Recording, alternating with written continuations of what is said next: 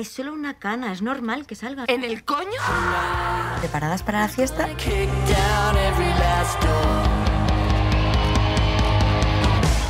¿Equipo? Equipo.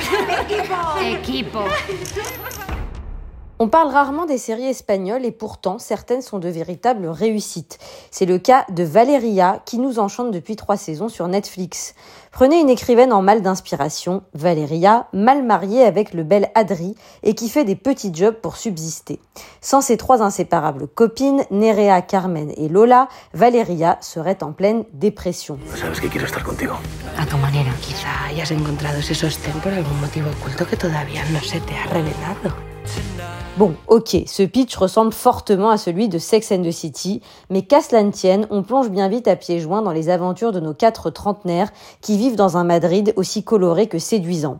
Sur trois saisons, c'est l'occasion de voir le basculement dans l'âge adulte de quatre jeunes femmes, Carmen et son ascension professionnelle exceptionnelle, Nerea et son coming out, ou enfin Lola, consommatrice compulsive d'hommes toxiques, qui va accepter d'aller vers de nouvelles relations.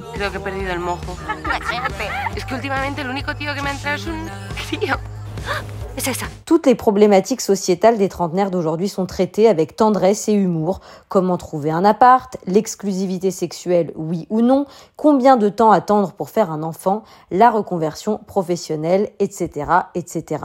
Au centre de tout ça, notre héroïne Valéria. Sa rencontre avec le mystérieux Victor va précipiter sa séparation avec Adri. Elle retrouve alors le goût de l'écriture, mais Victor ne lui rend pas la vie facile. Il incarne l'homme qui ne veut pas s'engager par excellence, ce qui va passablement énerver Valeria, notamment dans la saison 3. ¿Por qué constantemente nos piden definirnos sentimentalmente? No sé, lo que yo tengo con Víctor es complicado.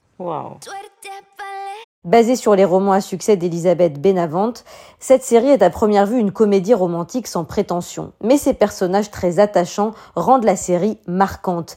Et la relation entre Valéria et Victor n'est finalement pas celle de Carrie et Big, pour ceux qui voient de quoi je parle. Une saison 4 n'est malheureusement pas prévue, mais vous avez trois saisons devant vous, alors allez-y